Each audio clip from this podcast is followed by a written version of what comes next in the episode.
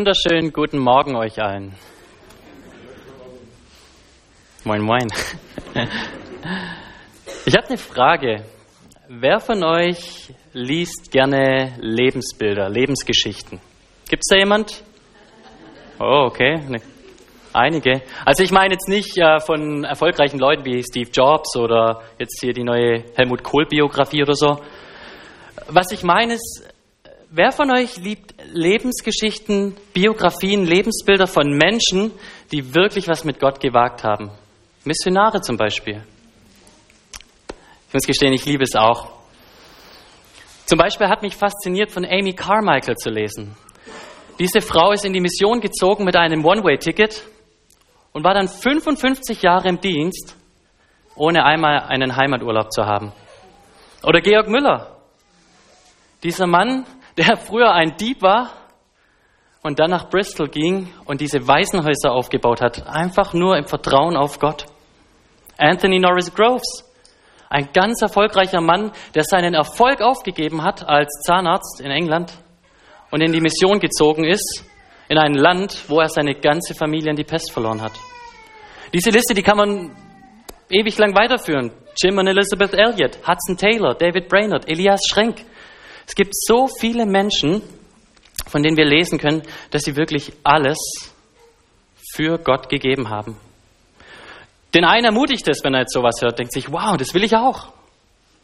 Ein anderer mag sagen, oh, wenn ich das jetzt mit meinem Leben vergleiche, dann ist das wieder so demütigend. Da fühle ich mich wieder wie so ein schlechter Christ.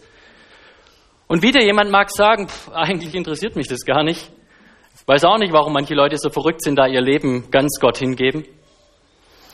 Ich denke, unser heutiger Bibeltext, der will uns vermitteln, erstens, warum es sich lohnt, ein Leben auf Gott hin zu leben, für die Ewigkeit. Und wie das überhaupt möglich ist. Ich möchte euch bitten, dass ihr gemeinsam mit mir das dritte Kapitel des Titusbriefs aufschlagt. Wenn ihr die ausliegenden Bibeln nehmt, die vor euch liegen, dann ist das die Seite 247. Titus Kapitel 3, die Verse 1 bis 7. Seite 247. Paulus spricht hier zu Titus. Titus erinnere sie daran, dass sie der Gewalt der Obrigkeit untertan und gehorsam seien, zu allem guten Werk bereit, niemanden verleumden, nicht streiten, gütig sein, alle Sanftmut beweisen gegen alle Menschen. Denn auch wir waren früher unverständig, ungehorsam. Wir gingen in die Irre und waren mancherlei Begierden und Gelüsten dienstbar und lebten in Bosheit und Neid. Wir waren verhasst und hassten uns untereinander. Als aber erschien die Freundlichkeit und Menschenliebe Gottes unseres Heilands, machte er uns selig nicht um der Werke der Gerechtigkeit willen, die wir getan hatten, sondern nach seiner Barmherzigkeit. Durch das Bad der Wiedergeburt und Erneuerung im Heiligen Geist, den er über uns reichlich ausgegossen hat durch Jesus Christus, unseren Heiland. Und das, damit wir durch dessen Gnade gerecht geworden, Erben des ewigen Lebens würden nach unserer Hoffnung. Ich möchte noch beten. Vater, wir haben gehört, dass du durch dein Wort sprichst. Und das möchte ich dich auch jetzt bitten. Das möchte ich mir zum Gebet machen. Sprech du heute. Sprech du aus meinem Mund dein Wort und sprech du mit deinem Wort in unsere Herzen, damit wir verstehen und uns auf ein Leben ganz mit dir einlassen. Amen. Wir befinden uns ja schon länger jetzt im Titusbrief. Wir machen ja eine ganze Reihe dadurch. Und äh, in der letzten Predigt von Matthias zum Titusbrief in Kapitel 2 am Ende, da sagt äh, Paulus mal im Kapitel 2, Vers 14, dass Jesus Christus sich selbst für uns gegeben hat. Warum? Damit er uns erlöste von aller Ungerechtigkeit und das, damit er sich selbst ein Volk zum Eigentum darstellt, das eifrig darin ist, gute Werke zu tun. Darum ist Jesus Christus am Kreuz gestorben. Gott hat uns nicht einfach nur so errettet, damit wir fröhlich und gemütlich unser Leben halt so vor uns hinleben. Nein, Titus 2,14 sagt, Gott hat uns gerettet, weil er möchte, dass wir eifrig ihm nachfolgen und uns darum bemühen, gute Werke zu tun. Und nun in unserem Bibeltext, da wird Paulus ganz praktisch und zeigt auf, was es bedeutet, eifrig im Tun der guten Werke zu sein. Er nennt uns drei Dinge und an die ähm, möchte ich mich heute so ein bisschen ranhängen als Gliederung. Also für alle, die fleißig mitschreiben, aufgepasst. Die, die erste Sache, an die wir erinnert werden sollen, der erste Punkt steht in den ersten beiden Versen, da heißt es, Titus erinnere daran, was Gottes Anspruch an sein Volk ist, was Gott von uns fordert. Der zweite Punkt, der steht in Vers 3, da heißt es, Titus erinnere daran, wer wir ohne Jesus waren, vor unserem Heil. Und der dritte Punkt, das sind die Verse 4 bis 7, da heißt es, Titus erinnere daran, wie Gottes Werk alles verändert hat. Der Text beginnt ganz schlicht und einfach, Titus erinnere sie daran.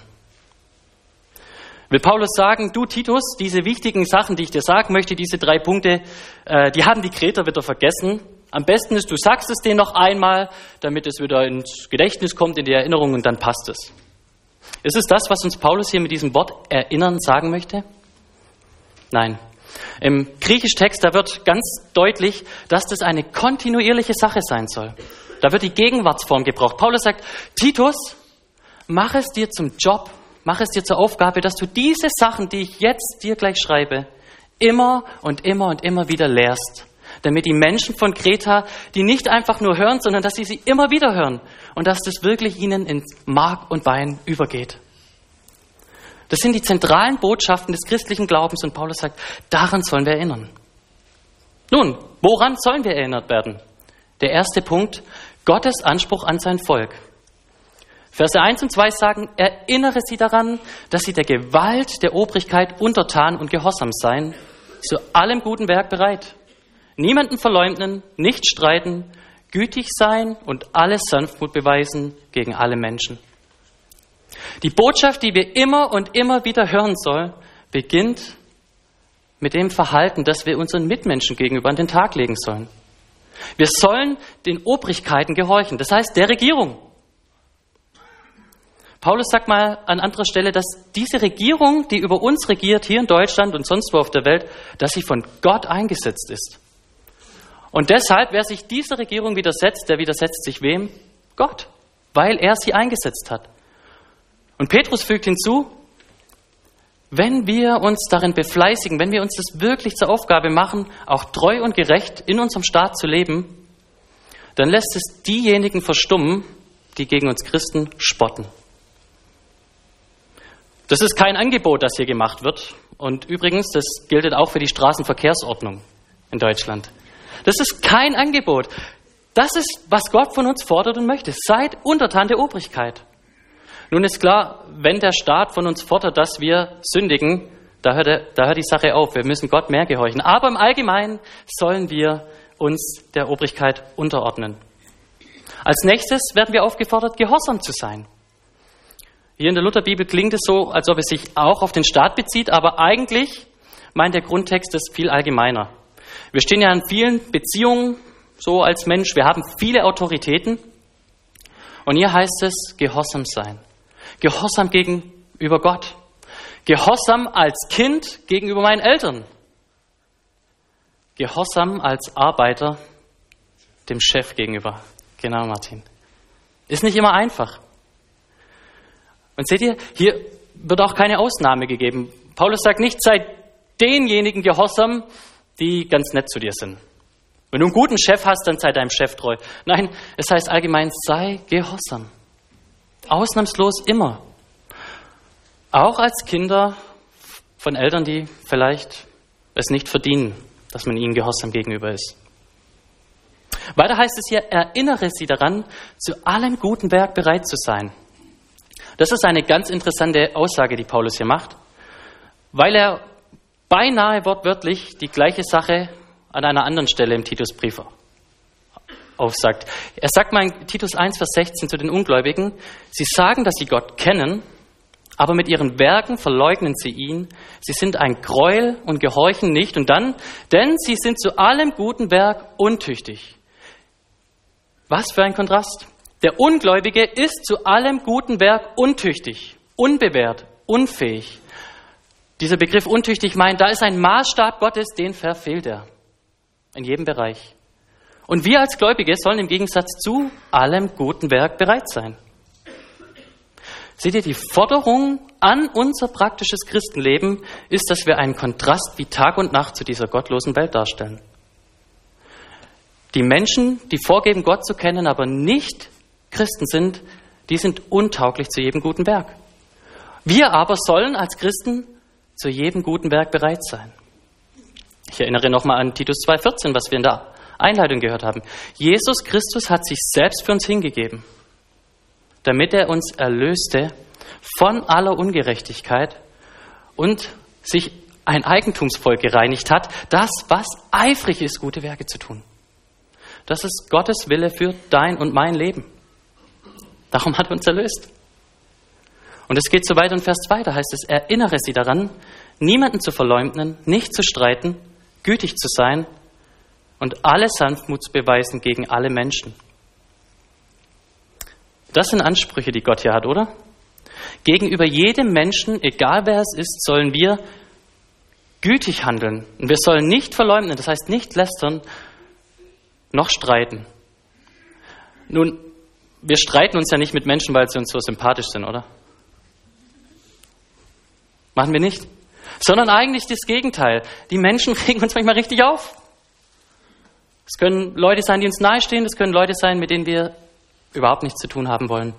Paulus sagt, hey, Gott möchte, dass wir allen Menschen gegenüber uns so verhalten. Hier gibt es ein kleines Detail. Schaut mal her, hier heißt es, dass wir alle Sanftmut beweisen. Alle. Was Paulus hier ausdrückt, ist ein Superlativ, das heißt eine maximale Steigerungsform.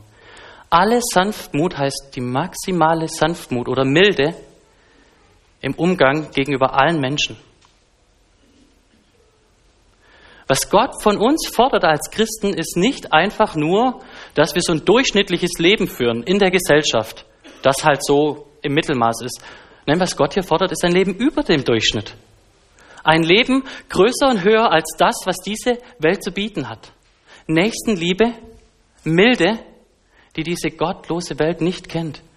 Die, wer sonst gelebt hat, nur Jesus Christus. Das holt uns jetzt erstmal auf den Teppich, oder? Wenn wir das hören. Gottes Ansprüche an sein Eigentumsvolk.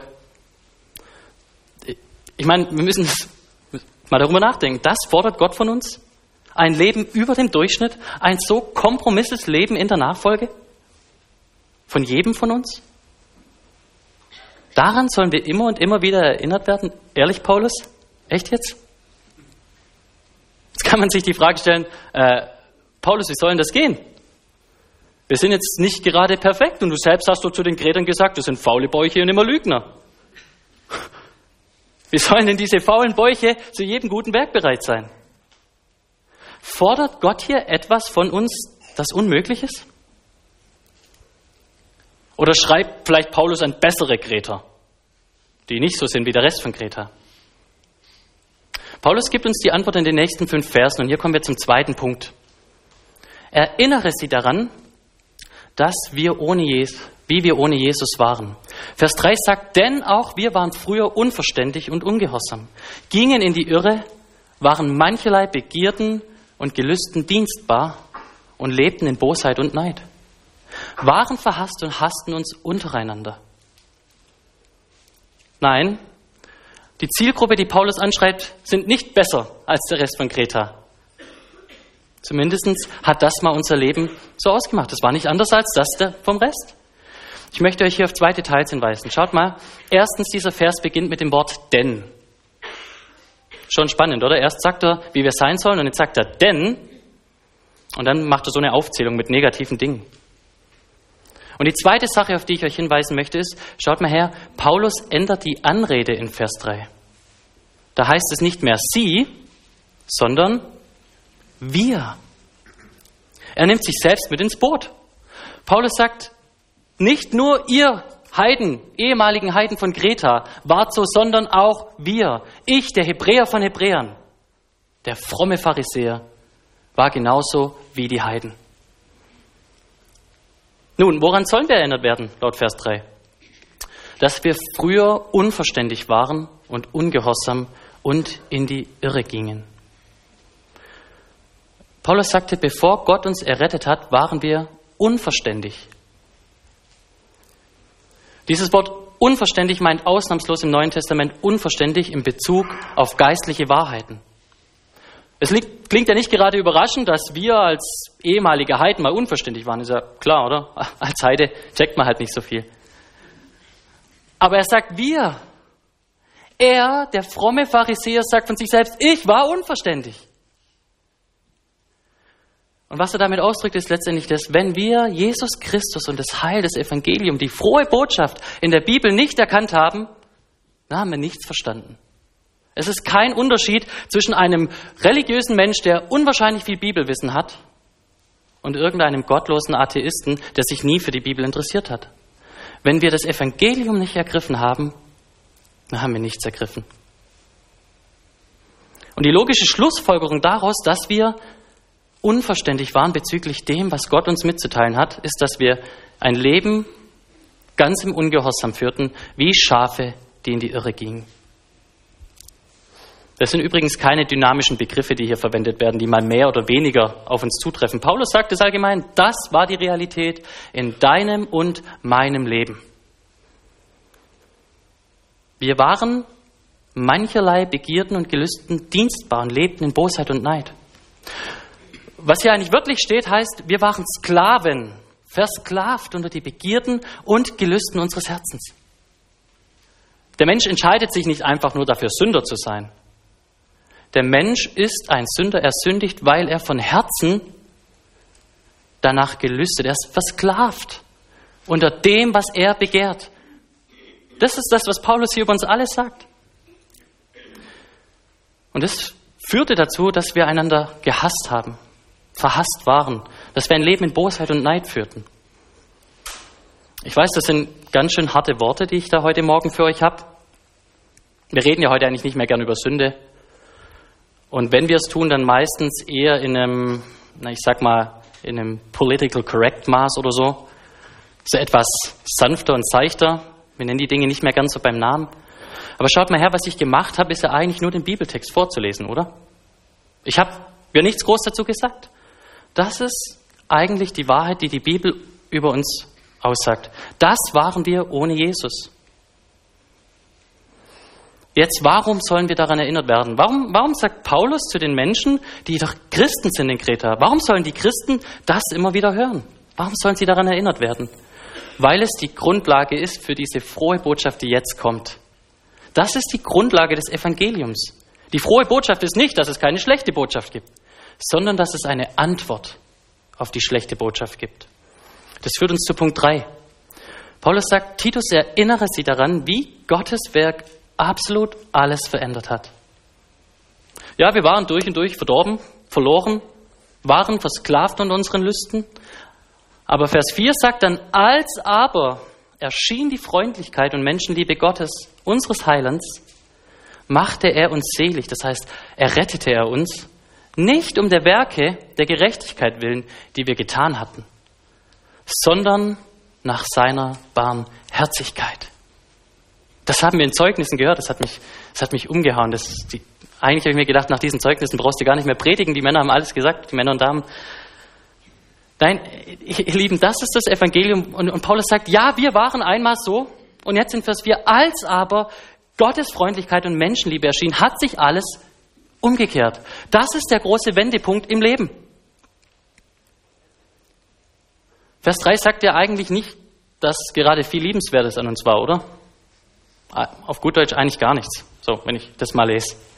Aber dann heißt es, trotzdem kam was? Die Freundlichkeit und Menschenliebe Gottes in unser Leben. Und hat uns selig gemacht, hat uns errettet.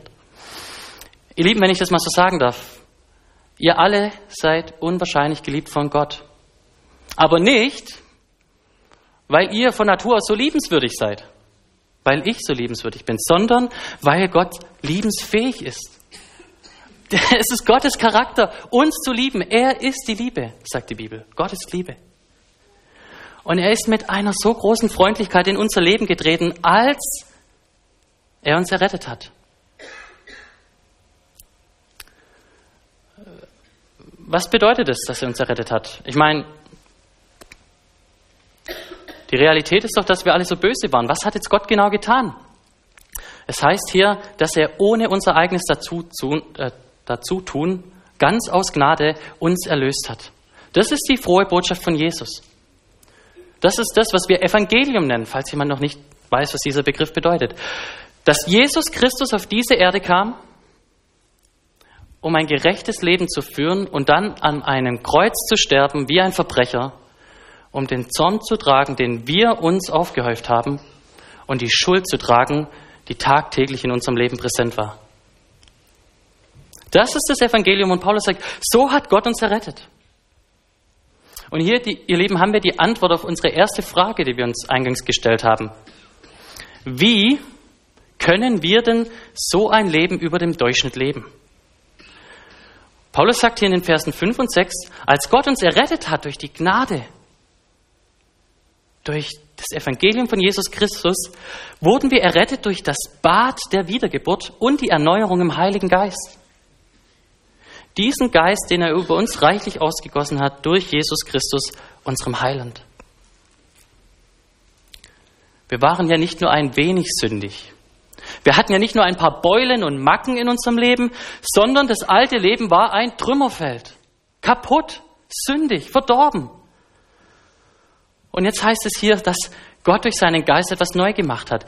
Gott kam in unser vertrümmertes Leben und hat uns ein neues Leben geschenkt, indem er selbst durch seinen Geist in uns Wohnung genommen hat.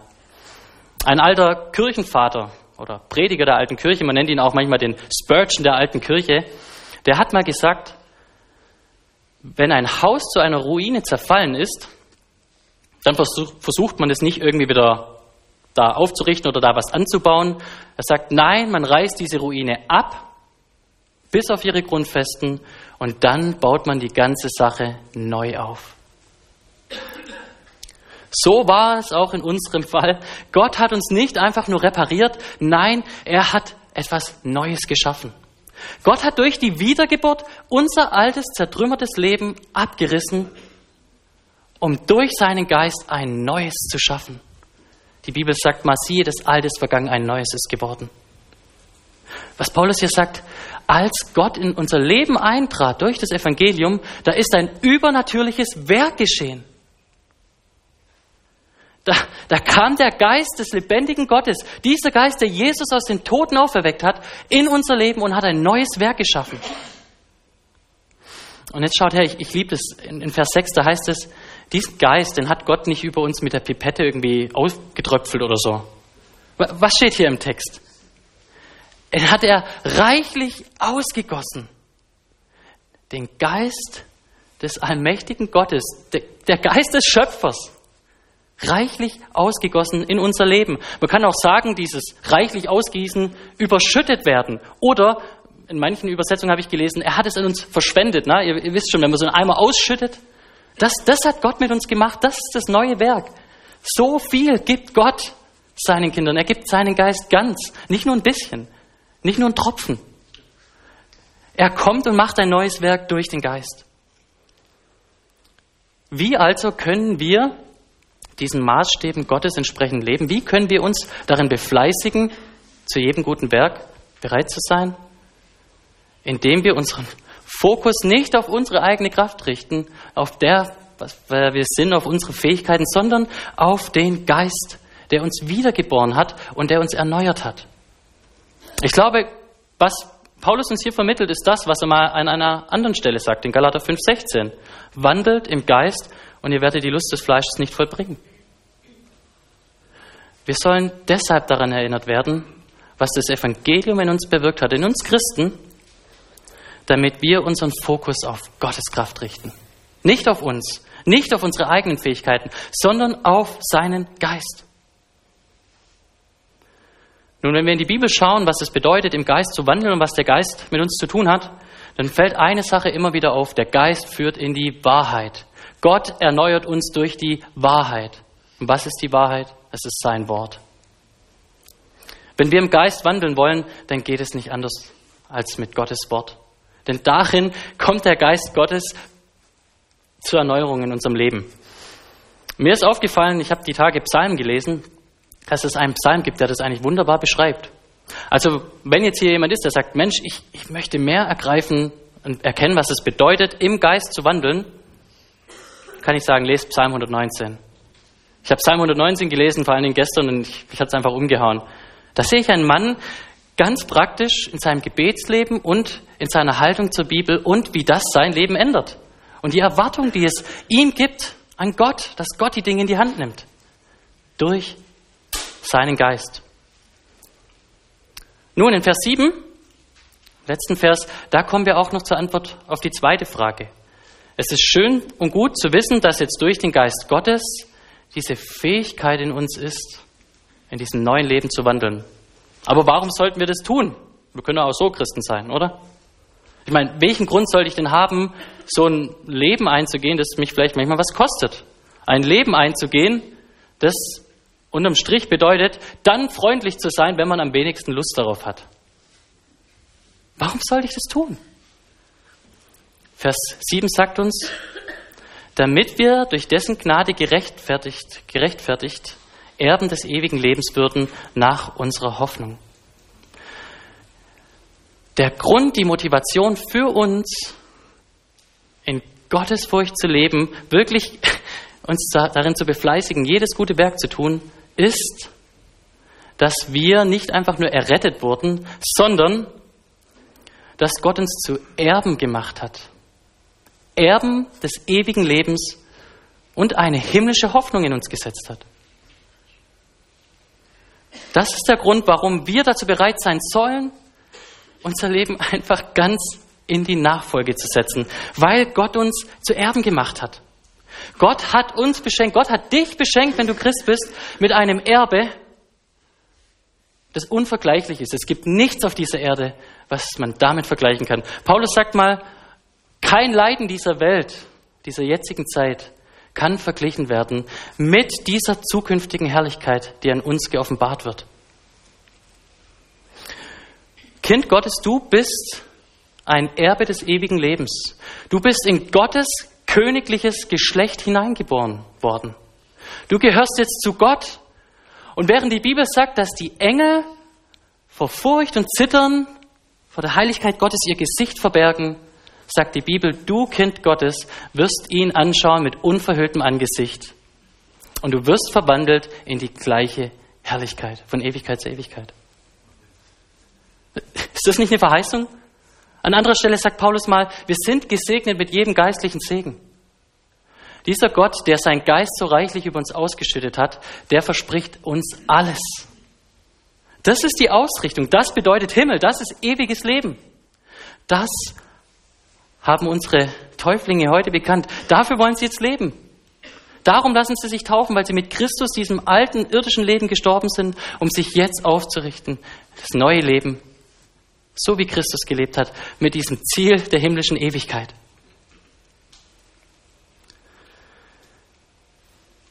Aber lasst mich auch das sagen, ihr Lieben, wenn wir solche Missionarsberichte lesen, wie wir am Anfang gehört haben, dann sind es nicht Zeugnisse von Menschen, die besser sind als wir von so den richtig tollen und guten Christen. Nein, einer sagte mal, auch so ein, so ein Missionar, so ein großer, sagt, Gott nutzt nicht die großen Menschen, die starken Menschen. Nein, Gott nutzt die Menschen, die schwach genug sind, um sich an ihn anzulehnen.